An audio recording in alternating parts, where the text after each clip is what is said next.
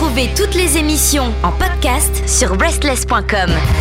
Nous voilà de retour derrière nos micros, pour ma part en studio et j'ai Tommy en visio juste en face de moi. Comment ça va Tom? Ça va très bien, merci beaucoup. Et toi, comment vas-tu? Ben écoute, ça va. Euh, je suis euh, assez enthousiasmée par le sujet de cette émission d'aujourd'hui, ce qui peut paraître euh, très bizarre, mais enfin on va voir. On a décidé de vous parler de la mort dans la littérature. Alors Tommy, c'est toi qui as eu l'idée de ce thème. comment ça t'est venu? Ben, Tout simplement, nous sommes fin octobre. Qui dit fin octobre dit Halloween et la Toussaint, donc le jour des morts. Et on va pas faire un épisode spécial Halloween. Euh, on a joué un peu avec l'idée, mais euh, ça n'a pas vraiment influencé euh, ce qu'on a lu globalement de le fait de s'approcher d'Halloween, même s'il y a une petite atmosphère qui, qui moi, au fil des années, me touche un peu plus. Mais au lieu de faire voilà quelque chose de faussement thématique en, en se forçant à parler d'Halloween, on a pris bah, le thème qui s'en rapproche le plus, donc la mort. Et il y a beaucoup de choses à dire parce qu'il y a beaucoup de façons de la traiter, cette mort, en tout cas dans la littérature. Effectivement, alors il me semble qu'on avait en plus euh, déjà un tout petit peu abordé le sujet euh, dans une émission précédente lorsqu'on parlait de Neil Gaiman et qu'on a touché un petit peu euh, à Terry Pratchett aussi, parce qu'effectivement tous les deux utilisent le personnage de la mort dans, dans leurs écrits. Alors ils l'utilisent d'une manière complètement différente, mais voilà, on avait un petit peu abordé le sujet. Aujourd'hui, on va vraiment plonger dedans la tête la première. Sans, être, sans tomber dans le macabre ni dans le gore évidemment on, est des gens qui savent se tenir. Ça va être euh, ah bon? sobre. Et euh, moi, la première question qui m'est venue quand euh, on a décidé de faire ce sujet, c'est de, me dire est-ce que la mort est un, artifice nécessaire dans la littérature? Est-ce qu'un bon livre doit nécessairement contenir une bonne mort? Excellente question. Alors j'ai envie de... Il y a plusieurs choses qui me sont passées par la tête quand tu, quand tu développais un petit peu la question. Euh, est-ce que c'est indispensable? Ça dépend de ce que tu veux raconter, je pense. Mais est-ce que, euh, pour le coup, ça vraiment ça donne sa couleur aux écrits et, euh, et, ça met les choses en relief, je pense vraiment que oui.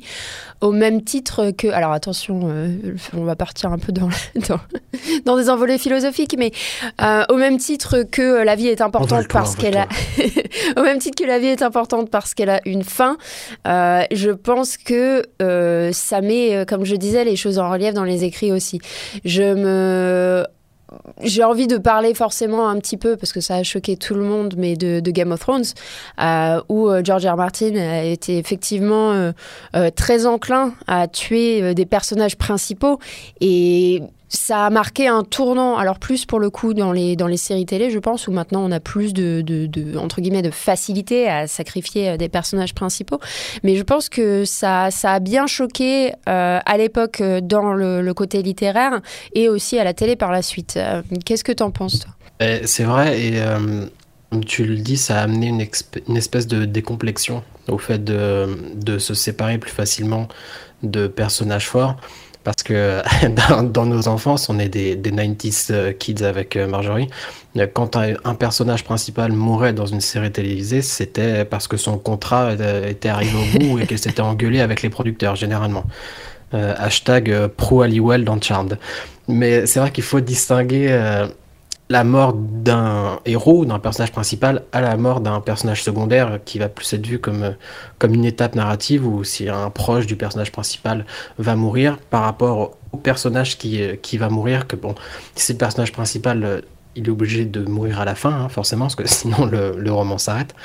Mais c'est vrai que c'est de plus en plus de facilité à, à, à, créer une vraie, une vraie fracture émotionnelle avec les lecteurs je trouve que c'est plutôt pas mal parce que c'est vrai que les morts des personnages principaux, c'était plus réservé aux tragédies et euh, forcément jusqu'à remonter aux tragédies grecques, mais les, gros drames, les tragédies où il fallait qu'il y ait un, gros mort pour, euh, boucler un, petit peu tout ça. Et, ça devenait peut-être presque téléphoné. Je mets de côté tout ce qui est polar et thriller où la mort est vraiment intégrante au récit parce que bon, ça c'est classique, mais et voilà, c'est aussi une question que j'avais. Est-ce qu'un bon drame doit contenir euh, une mort forcément? Parce que je trouve que c'est encore plus... C'est difficile certes, mais c'est encore plus louable de réussir à faire un bon drame et à donner une, vraie... Euh, réaction émotionnelle sans avoir une mort. Ouais, je pense que il y a des situations qui sont potentiellement parfois plus dramatiques que la mort en fait. Il y a des situations. En fait, la, la mort c'est tellement final que voilà, euh, pour le, personnage à qui euh, ça arrive, ben voilà, c'est juste terminé. C'est juste pour l'entourage. Euh, mais du coup, ouais, je pense qu'il y a des situations qui sont en fait bien pires que ça. Donc, pour répondre à ta question, je suis pas sûre qu'un bon drame ait forcément besoin d'une mort, mais effectivement d'un épisode dramatique.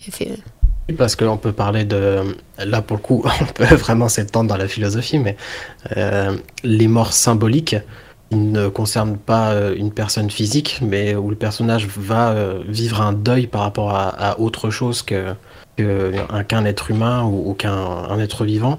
Ça peut créer la même, le même développement émotionnel mais c'est très dur euh, à trouver parce que ça peut être aussi la facilité de dire tiens on a besoin que le personnage soit triste ou euh, fasse une sorte de deuil bon bah on va tuer un de ses proches et ça peut devenir peut-être un peu trop un peu trop systématique. Ouais, effectivement, c'est un peu utilisé euh, comme un artifice pour faire avancer l'intrigue en fait. Et là, effectivement, c'est Ouais, d'un point de vue d'un auteur, c'est, faut que c'est, je pense, relativement difficile à amener d'une manière qui soit qu'on ne voit pas à des kilomètres ou qui soit juste pas euh, juste un artifice pour faire euh, pour faire avancer l'intrigue. Alors après et je sais pas si c'est le, le, bon moment euh, pour pour introduire le sujet, tu me diras mais la mort justement dans tous les, ouvrages un petit peu plus euh, philosophiques, euh, elle est là pour, euh, pour nous apprendre quelque chose en fait. Donc je, repense justement à Tolstoï et la, la, mort d'Ivan Illich, où là, bon, bah, c'est la chronique de la mort du personnage principal.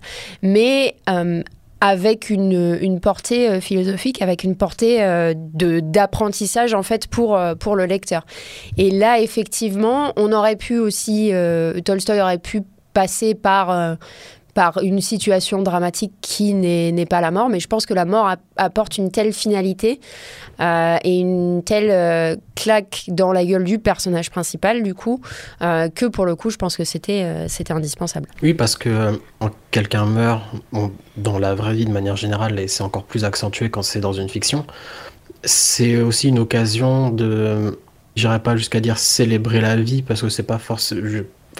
de mon point de vue à moi, c'est un peu dommage d'attendre que quelqu'un meure pour célébrer la vie, mais en tout cas, c'est une façon d'avoir des réflexions sur la vie et euh, de repenser un peu comment notre rapport à la façon dont on passe notre temps. Et effectivement, euh, des œuvres comme euh, La mort d'Ivan Illich ou d'autres que j'ai pas en tête, tu pars d'une mort et derrière, il y a toute une réflexion qui, qui ne s'arrête pas à la mort de ce personnage, mais qui t'aide à ou qui aide le personnage principal et les personnages principaux à se poser des questions sur la façon de vivre et, euh, ça prend un peu le contre-pied où tu pars d'une tragédie et ensuite essaie d'étendre le sujet à des questions beaucoup plus joviales entre guillemets puisque tu te demandes comment euh, si, si le personnage par exemple n'était pas satisfait sur son lit de mort bah toi tu vas dire comment est-ce que je vais devoir moi m'adapter à ce que j'ai vu pour moi sur mon lit de mort si j'ai la chance d'avoir un lit de mort être satisfait de la vie que j'ai menée. Effectivement, on est plus dans des ouvrages euh, philosophiques que de la pure euh, fiction populaire, on va dire. Ouais, mais effectivement, c'était un truc en fait euh, dont je voulais parler aujourd'hui, puisque j'ai beaucoup lu moi des ouvrages des stoïques en fait. Euh, et la mort, c'est quelque chose qui, euh, qui revient euh, assez régulièrement. Donc, pour resituer les gens potentiellement qui ne connaissent pas, le stoïcisme, c'est une philosophie qui vient de, de, la grecque ancienne et qui a touché la Rome antique aussi. c'est une philosophie de vie, en fait, qui va pousser les gens à maximiser les émotions positives et réduire les émotions négatives en s'orientant autour de vertus de caractère en fait. Et encore une fois, la mort, elle est presque traitée dans ces ouvrages-là comme euh, comme un outil plutôt que euh, comme quelque chose à, duquel il faut euh, il faut avoir peur. Donc, par exemple, pour le pour le citer pour avoir une citation ici, c'est Épictète qui disait euh, Je peux pas échapper à la mort, mais par contre, je peux complètement échapper à la peur de la mort. Donc c'est vraiment euh, utiliser euh, la, mort comme un outil pour reprendre, euh, revisiter sa vie et vivre un petit peu comme si chaque jour était le dernier. C'est d'ailleurs un bout de philosophie qui est encapsulé dans la formule Memento Mori en fait. Deux doigts de nous citer Drake, la Marjorie. Ah non, j'ai pas la You only live once. Ah, ah il y, a un peu de ça. Hein. mais non, je suis d'accord. Et euh, les peu de fois où j'ai lu des stoïciens, c'est vrai que c'est pour ça que la philosophie m'a marqué parce qu'ils partent du principe que tu ne dois te soucier que de ce que tu peux contrôler. Et la mort n'étant pas quelque chose que tu peux contrôler, bah, ça ne sert à rien de s'en soucier. Et moi, j'avais beaucoup aimé euh, penser pour moi-même de Marc Aurel, mhm. parce que justement, il y a beaucoup de réminiscences là-dedans, et il écrit des choses où sur son lit de mort, ses soldats venaient euh, le pleurer, et c'est un empereur romain, Marc Aurel, pour ceux qui ne le savent pas, et ces soldats euh, ouais, voilà, venaient en pleurant et lui il était là, mais non, ne me pleurez pas, c'est inévitable ce qui se passe. Donc il n'y a pas de raison d'être triste pour quelque chose d'inévitable. Et au contraire, servez-vous de ça pour euh, évacuer cette peur de l'inévitable et concentrez-vous sur ce que vous pouvez euh, contrôler. Et après, aujourd'hui, les gens, bah, c'est plus euh, pour caricaturer les stoïciens de dire qu'un stoïcien ne demande jamais le temps qu'il va faire. Parce qu'à partir du moment où tu ne peux pas contrôler le temps qu'il fait, bah, ça sert à rien de t'en soucier. Et y a, ça crée un détachement assez sain par rapport à la mort, je trouve, parce que c'est pas le détachement où tu te mets un bandeau devant les yeux et tu fais comme si elle n'existait pas. Tu acceptes qu'elle existe, tu acceptes que tu ne peux pas y faire grand chose. On y passera tous, quoi qu'il arrive. À part peut-être euh, Jeff Bezos et Elon Musk s'ils ont des, corps de robots euh, d'ici quelques années. Mais nous, les pauvres, on y passera tous. Et voilà, une fois que tu l'as accepté, bah, tu es libéré. Ça veut pas dire qu'il faut faire n'importe quoi, ça veut pas dire qu'il faut pas la chérir. Et au contraire, il faut, euh, faut utiliser cette absence de peur comme une force pour, la transmettre aux gens autour et à soi-même. Exactement. Et ben, pour reprendre Marc Aurel, ce qu'il disait euh, typiquement, c'était, euh, voilà, ben, c'est, on retourne sur le YOLO, mais c'est euh, de vivre, de vivre chaque jour comme si vous étiez effectivement sur sur votre lit de mort, parce que vous y êtes peut-être euh, sans le savoir. Alors après, ça peut être difficile d'avoir cette philosophie-là sans forcément euh, tomber dans le macabre, mais euh, quand on lit la pensée stoïcienne, c'est vraiment, c'est vraiment pas ça. C'est vraiment profiter de chaque jour et, comme tu le disais, de toute façon, il ne faut pas s'inquiéter des choses sur lesquelles on n'a pas le contrôle, juste s'inquiéter de celles sur lesquelles on peut influer.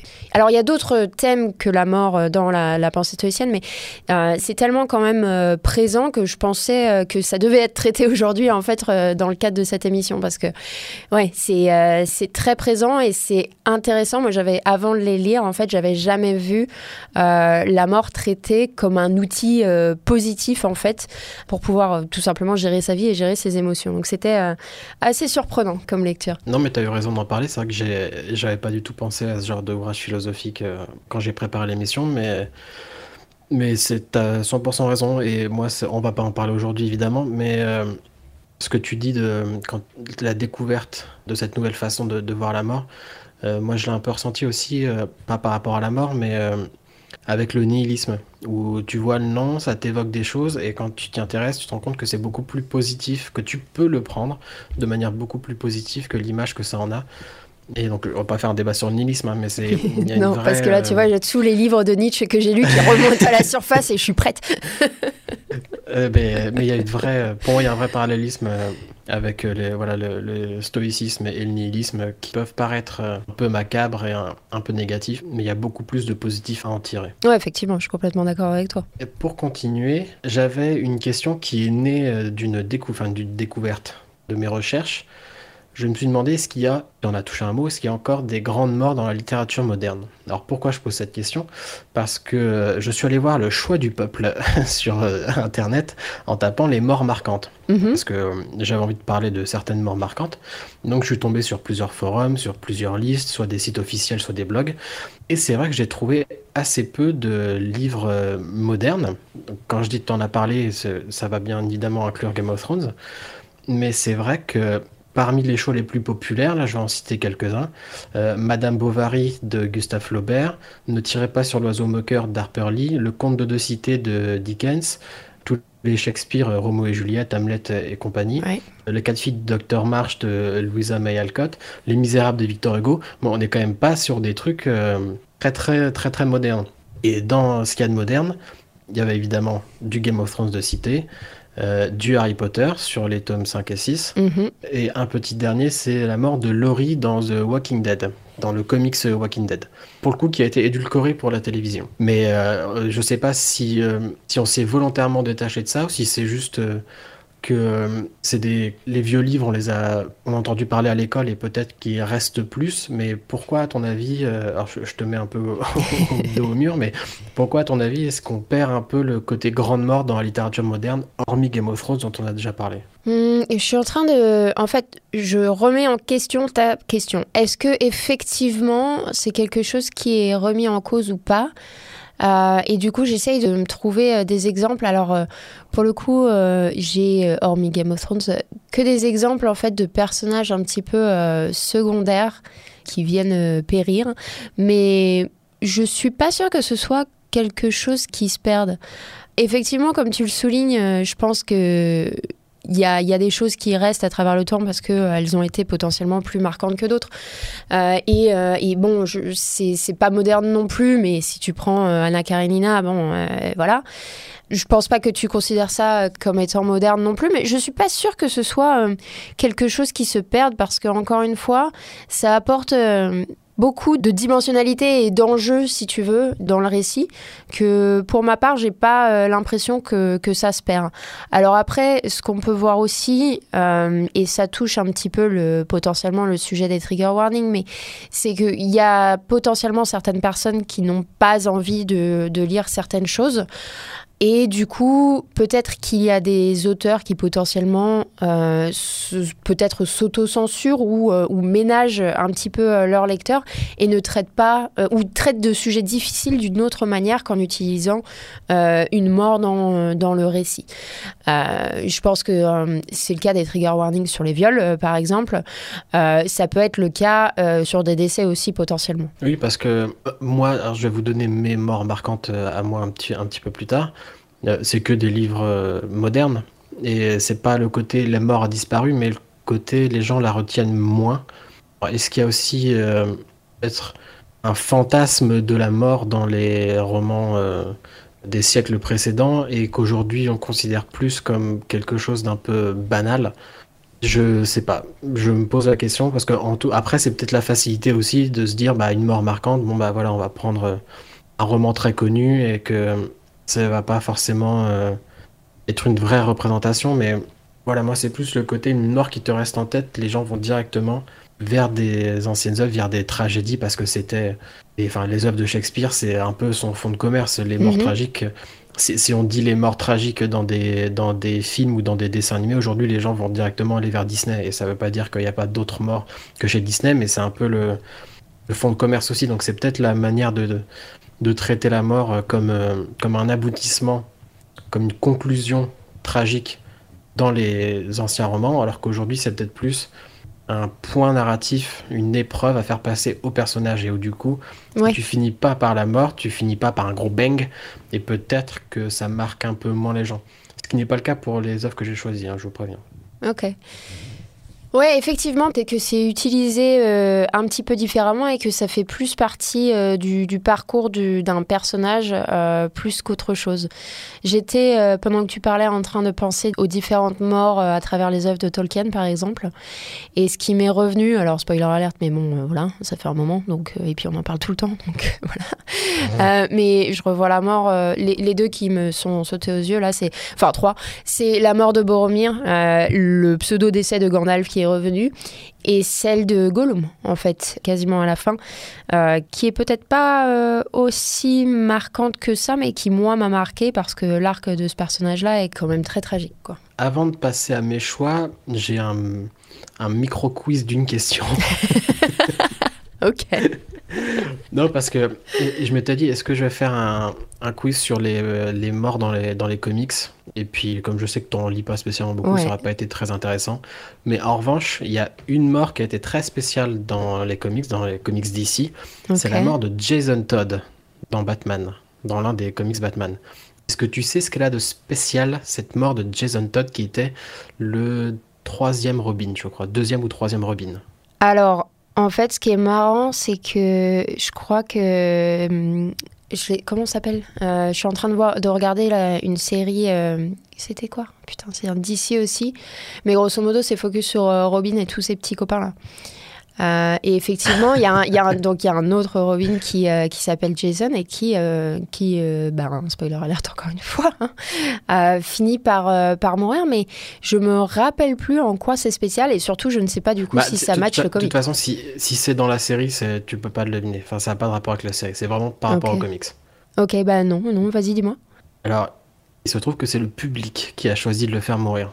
Parce qu'à la fin d'un numéro, il était capturé par le Joker. Ok. Et DC a fait un, un- un sondage auprès de ses lecteurs. Et pour voter si oui ou non, il voulait que Jason Todd survive au de- à la- à l'attaque du Joker ou meurt. Et donc le public a voté. Aïe, Et c'est comme ça que Jason Todd est, est décédé. Ok, ah oui, effectivement. Et c'est marrant, ça fait. euh, c'est. Je, je sais pas si c'est une super idée ou si c'est une mauvaise idée en fait de laisser le public choisir. tu vois ce que je veux dire? Euh, Bah, ça- Tant que tu limites un peu le truc, tant que tu limites un peu le truc, ça va. Mais euh, mais si tu fais ça pour tous les choix, tu vois, je m'imagine un, un, un Sanderson faire ça par exemple. C'est non.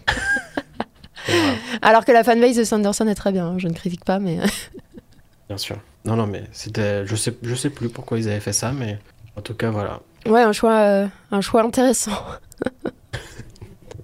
Euh, est-ce que tu as, toi, des morts euh, marquantes? Est-ce que, tu, est-ce que tu as une liste de morts marquantes? Alors, j'ai pas une euh, liste de morts ou marquantes parce que, euh, parce que, parce que j'oublie tout. euh, mais donc, en, en en reparlant et en préparant l'émission, effectivement, enfin, la mort, euh, la mort d'Ivan Illich, euh, d'une autre manière, euh, Anna Karenina. Donc on est repassé sur euh, Tolkien, Game of Thrones, etc., euh, qui effectivement sont euh, des morts marquantes. Mais après, c'est vrai que dans des œuvres fantasy un peu... Ah oui, si, non, j'en ai une. Alors là, c'est pour le coup, c'est un personnage qui n'est pas important du tout. Je vais vous parler du premier tome de L'épée de vérité, où il y a une mort absolument incroyable qui a été assez critiquée. Alors, il me semble qu'en fait, c'est le- l'antagoniste qui a pris un, un- un de, de gamin qui devait avoir euh, 10-11 ans. Et si je me rappelle bien, euh, il est l'enfant est ensablé jusqu'au cou. Euh, et en fait, ils lui euh, font boire du plomb en fusion. Euh, et du coup, voilà, ça c'est une mort qui m'a marqué parce qu'en fait, j'ai trouvé ça extrêmement inventif. Donc à la Euh, fin de l'épée de vérité, euh, tome 1. Voilà, si vous voulez euh, vous faire plaisir, je viens complètement vous, de vous spoiler le bordel, mais bon. mais c'est vraiment, c'est presque, enfin pour moi, en tout cas, ça a été presque juste un détail marquant. Enfin, faut savoir qu'il me semble, ou alors c'est possible que je me rappelle pas, mais que le, le gamin en question n'a pas un très grand rôle. C'était juste Non, histoire de, de, de faire boire du, du plomb en fusion à des gamins, quoi. Écoute, chacun occupe ses dimanches comme il peut. hein. Exactement. On n'est pas là pour juger. Alors, moi, j'en ai sélectionné 5. Alors, elles sont toutes très différentes et je vais essayer d'être le plus vague possible pour ne pas euh, spoiler. On va pas, on va pas Contrairement à moi, tous les hein. livres dont on va parler. Euh, alors, la première, évidemment, tu en as parlé en intro, et on ne peut pas parler, faire une, faire une émission de littérature sur la mort sans les mentionner. Euh, Game of Thrones, bien sûr. Donc, moi, c'est dans le tome 3, euh, A Storm of Thoughts, que vous connaissez en France sous le nom de Le Trône de Fer, euh, volume 3. Euh, c'est une doublette de morts en réalité. Alors, je vais pas Ouais. dire de qui il s'agit Ouais, parce ouais, que je vais mettre ça en, en parallèle avec la série. Parce que la série, je trouve, a fait un pari euh, extrêmement osé. C'est-à-dire qu'à la fin de la saison 3, il y a une mort assez horrible euh, de personnages qui représentent, entre guillemets, euh, le- la bonne moralité. Et début de la saison 4, il y a la mort d'un personnage infâme qui représente euh, le soulagement, d'un personnage que tout le monde avait envie de voir crever, entre guillemets. Mhm. Et le fait est qu'il y a eu un an et demi entre ces deux saisons et que je trouve ça euh, osé d'avoir de pas les avoir rapprochés parce que euh, à la fin de la saison 3, on a l'impression que les c'est même plus que les gentils gagneront jamais, c'est que juste les méchants s'en sortent inexplicablement toujours et ça devient ça commence à devenir un peu usant si t'as pas lu les livres, si t'es pas à fond Ouais. vraiment dans l'histoire, si t'es juste un quelqu'un qui, qui veut regarder une série de fantasy euh, pour le plaisir, à la fin de la saison 3, ça commence à être un peu pesant et je pense qu'il y a beaucoup de gens qui ont lâché la fin de la saison 3 de Game of Thrones. Et ensuite, je me suis mis à lire les livres. Et en fait, entre ces deux morts, donc cette mort extrêmement douloureuse pour le lecteur et cette mort extrêmement joviale pour le lecteur, Donc alors attends, il sans a, il n'y a spoiler, que deux chapitres. sans spoiler, The Red Wedding. Ouais. Et, euh, et... Sans, sans spoiler, dit-elle. bah, Nos auditeurs Et- euh, parlent un peu anglais, hein, je pense. et, et un- et un autre, euh, une autre Et un- grande occasion. Et une autre cérémonie, effectivement. Ouais, voilà, ok. Voilà, et, dans, et dans le livre, il y a- que deux chapitres entre ces deux événements. Mhm. Donc ça va vite et tu passes de d'être très énervé contre l'auteur à être un petit peu soulagé parce que il y a une espèce de d'équilibre qui se crée au niveau des, Ouais. des personnages entre guillemets bons et entre guillemets mauvais parce que c'est plus compliqué que ça dans la dark fantasy. Voilà, moi ça m'a marqué parce que je crois que c'était très bien fait dans le livre et que du coup ça a été peut-être un peu maladroitement adapté en série en faisant attendre le, le soulagement un Ouais. an et demi à tes spectateurs. C'était assez compliqué, mais bon voilà, pour le peu d'entre vous qui n'ont pas regardé Game of Thrones, euh, qui n'ont pas lu les livres, j'espère ne pas vous avoir euh, spoilé. Alors je vais être encore plus vague pour euh, la deuxième, parce que euh, je vais juste vous conseiller de lire Intérieure Nuit de Marisha Pessel, qui est un roman que j'adore. La présente émission était sur nos livres favoris et il j'aurais très bien pu le mentionner. Et en fait, c'est tout simplement la mort qui démarre l'enquête qui m'a marqué, Mhm. pas par la façon dont elle est décrite, mais par sa résolution. Je trouve absolument brillante et je vais m'arrêter là parce que sinon, euh, je vais être obligé de spoiler et ça va être. euh, Ça va être un carnage. très... Ouais, voilà, ça va être euh, dommage, mais j'ai trouvé ça euh, brillant narrativement de prendre un espèce de contre-pied par rapport. Mais la mort est voilà est pas horrible, c'est qu'elle est. Bon, je vais même pas, je vais même pas le dire. J'allais, j'allais m'emballer parce que quand on parle de- des choses qu'on aime, on a envie de beaucoup parler, mais là, ce, ce serait gâché. Euh, la troisième, c'est une œuvre dont j'avais déjà parlé euh, dans notre épisode sur les mangas qui était diffusé un peu plus tôt dans l'année, si vous voulez le réécouter. C'est euh, Bonne nuit Poun Poun d'Inyo Asano. Et il y a une mort vers la fin du manga qui change totalement l'univers visuel et, et qui est extrêmement marquante pour une œuvre qui est déjà globalement très très énervée niveau tragédie, niveau drame. Mais euh, vraiment la mort, le contexte de la mort et ce, vers quoi ça emmène jusqu'à la fin du manga, c'est assez terrifiant et, assez brillant, je trouve. Donc une nouvelle fois, je vous reconseille de lire Bonne nuit Poun Poun, c'est vraiment un chef-d'œuvre. Euh, et la quatrième, là encore, je vais être assez vague, c'est Le Parfum de Patrick Suskind. Euh, Il y a une mort vers la fin que, qui m'a marqué parce que je la trouve extrêmement poétique. Et je trouve qu'elle conclut parfaitement, parfaitement le roman, qui était déjà un roman assez sensoriel c'est compliqué à, pour rentrer dedans parce que c'est quand même des, un personnage qui décrit des parfums tout le temps, donc euh, à lire, c'est pas forcément évident. Et, euh, mais il y a une, une sorte de finalité, et là où je trouve que vraiment il y a ce côté tragédie, euh, tragédie de l'ancien temps, où ça se finit par une mort. C'est très poétique, c'est très cohérent avec tout le reste. C'est pas une Mhm. mort faite pour choquer, c'est pas non plus. C'est pas flashy, mais euh, je trouve que ça conclut parfaitement ce roman que je conseille également aux gens de lire. Et la dernière, bon, c'est un petit bonus parce que c'est une mort un peu spéciale, mais qui m'a marqué. Moi, je trouve que ça m'a marqué. C'est dans la très très courte nouvelle Les 9 milliards de noms de Dieu euh, d'Arthur C. Clarke, euh, parce que c'est tout simplement la fin de l'humanité qui est décrite encore une fois de manière extrêmement sobre et poétique. Et ça m'a beaucoup marqué. C'est très très court comme nouvelle. Vous pouvez la trouver assez facilement euh, soit en livre audio soit sur internet. Euh, il n'y aura aucun problème. Et euh, voilà. Bon je vous spoil la fin mais bon c'est pas non plus euh, l'histoire qui est racontée plus intéressante que, que la finalité. Donc c'est pas très très grave. Mais euh, mais euh, voilà je trouve que la, la fin de l'univers est décrite de manière très sobre et, ça m'a beaucoup touché Ah, c'est marrant. Ça me rappelle euh, alors autre chose que je vais pas pouvoir euh, citer, où, euh, effectivement il y a la, fin de l'univers qui est décrite en fait à la fin d'une grande trilogie de science-fiction assez récente. Et y a, on cède vraiment en fait quasiment des, lois de, la physique pour pour tuer une partie de l'univers. Euh, et c'était, euh, je sais pas si c'était euh, poétique, mais en fait la manière dont c'est euh, décrit et de la manière dont c'est vu, en fait, c'était vraiment intéressant aussi et bien bien tourné, je trouve. Donc ça, ouais, c'est, tu vois, ça m'a, le fait que tu euh, racontes ça, ça m'a rappelé d'autres choses que j'ai lues. je pense avoir deviné de, de quoi tu parlais Ouais, j'ai fait pour que tu puisses.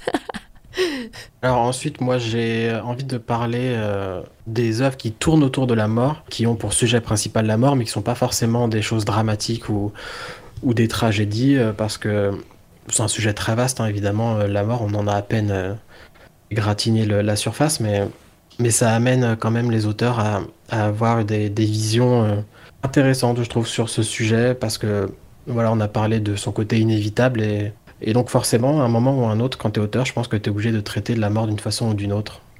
Euh, peu importe que, que, ce soit voilà, tragique. Voilà. Alors, la première œuvre que j'ai, c'est un petit manga qui est sorti l'année dernière qui s'appelle euh, My Broken Mariko de Waka Hirako. Euh, donc, c'est un one-shot, c'est très, très court. C'est sur une jeune fille qui apprend que son ami d'enfance euh, est décédé et qui va aller voler ses cendres pour aller les, les répandre euh, là où elles en avaient parlé quand elles étaient jeunes. Donc euh, c'est un livre sur le deuil, les dessins sont plutôt cool. Moi ça m'a, assez touché parce que c'est assez cru, c'est pas, c'est pas un deuil euh, niant où, où, des gens se prennent dans les bras en pleurant. Vous avez tout à fait le droit de faire ça. Hein. Mais du coup, ça m'intéresse pas trop de lire une histoire là-dessus. Là, c'était, c'est vraiment quelqu'un de brisé qui se rend compte que son ami était plus brisé qu'elle et, et euh, qui essaye, euh, voilà, à sa manière d'aller de l'avant. Et puis voilà, c'est un manga, donc euh, je ne cesserai jamais, m'entendez-vous, de vous conseiller des petits mangas comme ça quand, quand je les croiserai. une autre BD qui est là et plus du côté comique, qui s'appelle Est-ce qu'on pourrait parler d'autre chose de Ross Chast, qui est une BD biographique, il me semble, où l'autrice euh, parle du refus total de ses parents de parler de la mort sous toutes ses formes, que ce soit pour faire des blagues ou pour parler de la succession avec les parents qui vieillissent, euh, qui commencent à devenir malades, et ça commence à devenir un sujet, qu'est-ce qu'on va faire avec, euh, avec la maison, machin. Et des parents qui sont dans le déni totalement de leur propre mortalité euh, et, l'autrice qui essaye de, bah, de les faire s'ouvrir à, ces questions difficiles. Euh, c'est assez drôle, il y a des passages assez, euh, lourds émotionnellement, mais ça peut être une très bonne lecture si vous-même ou si vos parents, par exemple, vous êtes confrontés à ce genre de problématique avec des gens qui ont un déni total de leur propre mortalité. C'est une, voilà, c'est une BD très chouette. je pense pas que je la relirai une deuxième fois, mais Franchement, ça peut être une, très bonne lecture. Et enfin, euh, non, j'en ai encore un derrière. Euh, Les Thanatonautes de Bernard Werber, que j'ai lu il y a deux ans, je crois, euh, qui est quand même un tournant sur la mort assez, assez intéressant. pour ceux qui ne connaissent pas l'histoire, vous allez peut-être deviner avec le nom, c'est des gens qui réussissent à, être conscients pendant leur période de mort et qui explorent le continent de la mort. Donc ils vont de plus en plus loin, de plus en plus loin, et, ça devient une discipline donc d'être thanatonaute et donc de découvrir ce continent perdu où ils, vont essayer de comprendre réellement ce qu'est la mort et, euh, par incidence ce qu'est la vie.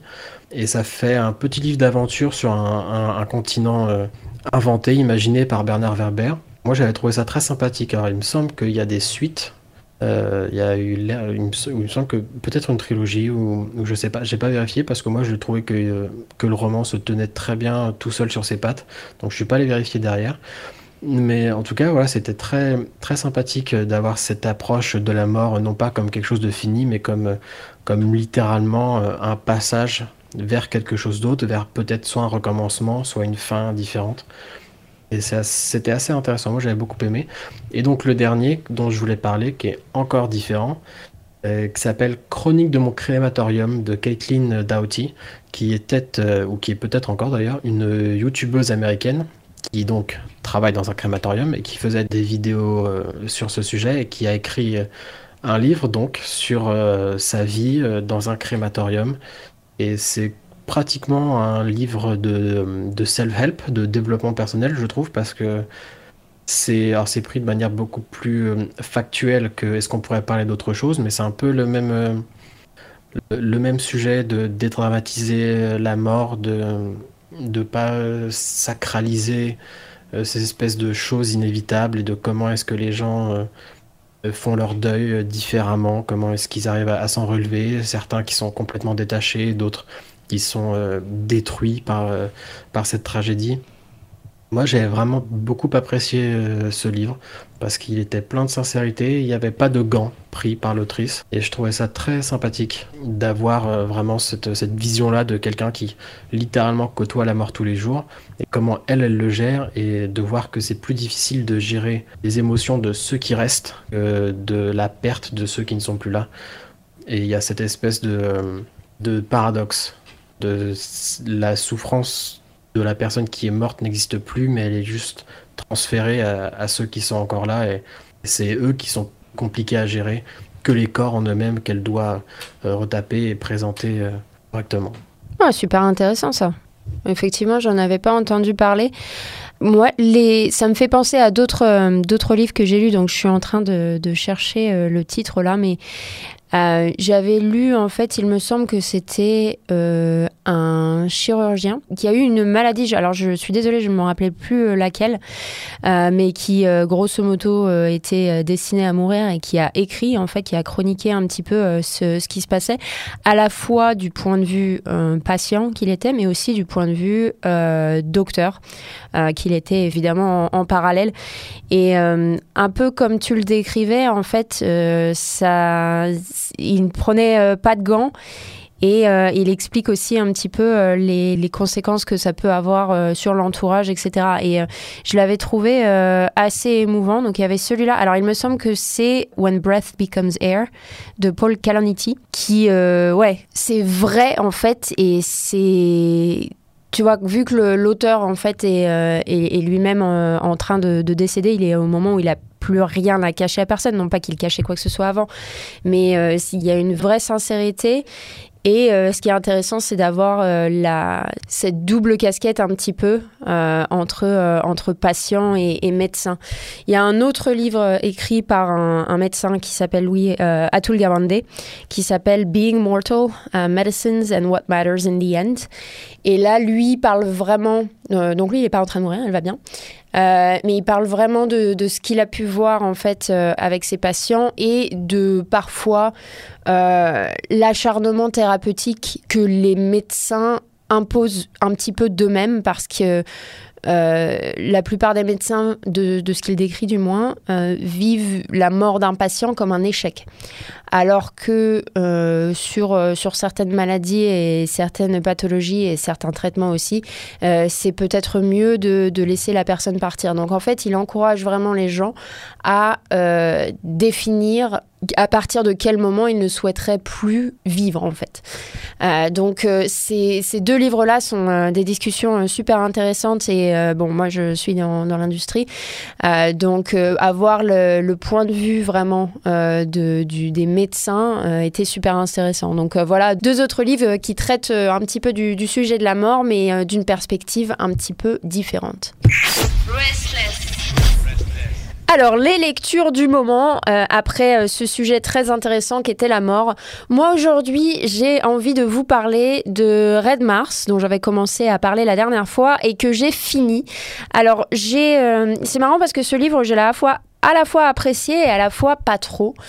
Euh, j'ai apprécié euh, le, sujet, euh, en partie la manière dont c'est traité. En fait, il y a un premier groupe d'une centaine d'individus euh, qui sont envoyés sur Mars et en fait, le livre touche un petit peu à des questions par moment hein, psychologiques et, politiques et sociétales.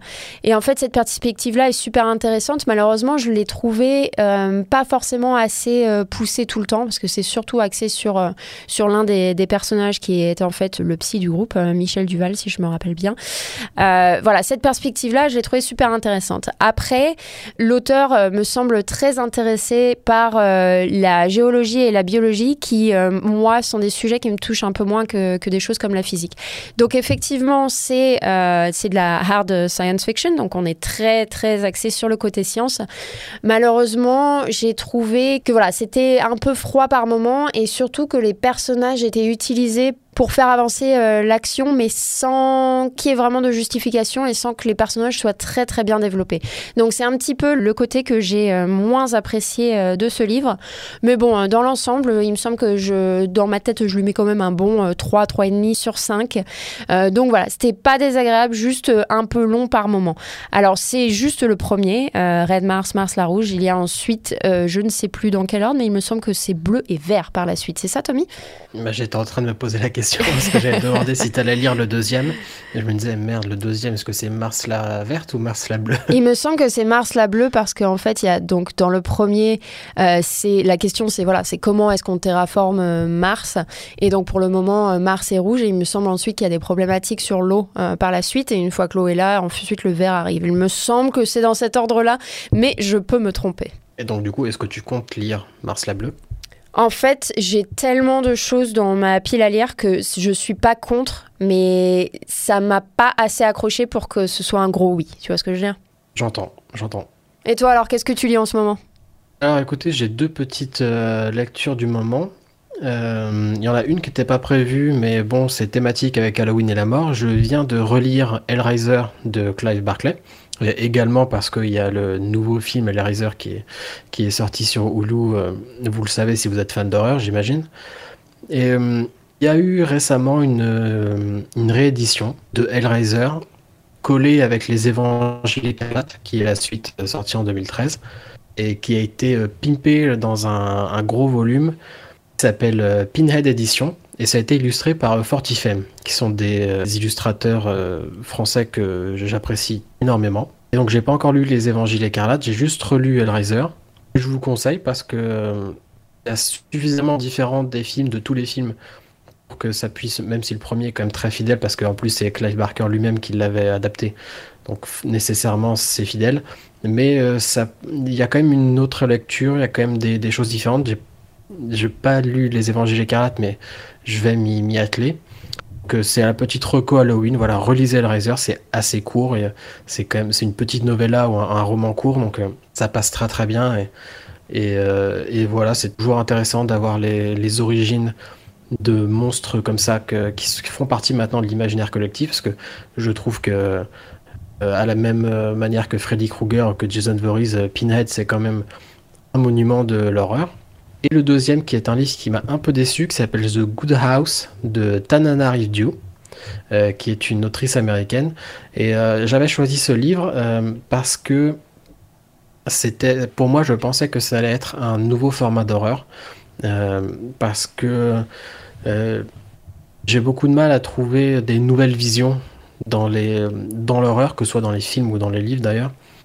Euh, de trouver des choses qui se, qui se renouvellent suffisamment qui m'apportent euh, un nouveau visage. Euh, et, là, je me suis, j'avais lu beaucoup de bonnes choses sur cette autrice, qui est une autrice noire américaine. Donc, je me suis dit, tiens, ça va peut-être être un, un nouveau visage de, voilà, une nouvelle mythologie, des choses que j'avais pas forcément vues ailleurs.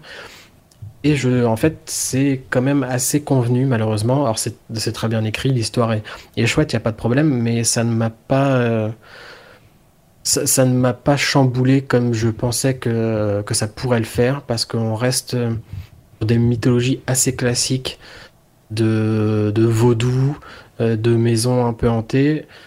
Et euh, du coup, je reste un peu euh, sur ma faim. Donc, je, je conseille quand même The Good House à ceux qui aiment les histoires d'horreur un peu classiques ou du vaudou. Alors, malheureusement, il n'a pas été traduit en français, donc je préfère vous prévenir. Mais euh, moi, voilà, je suis un petit peu resté sur ma faim avec celui-là et, c'est dommage. Mais euh, ça ne va pas m'empêcher de continuer à chercher euh, des nouvelles formes d'horreur à explorer. Retrouvez toutes les émissions en podcast sur restless.com.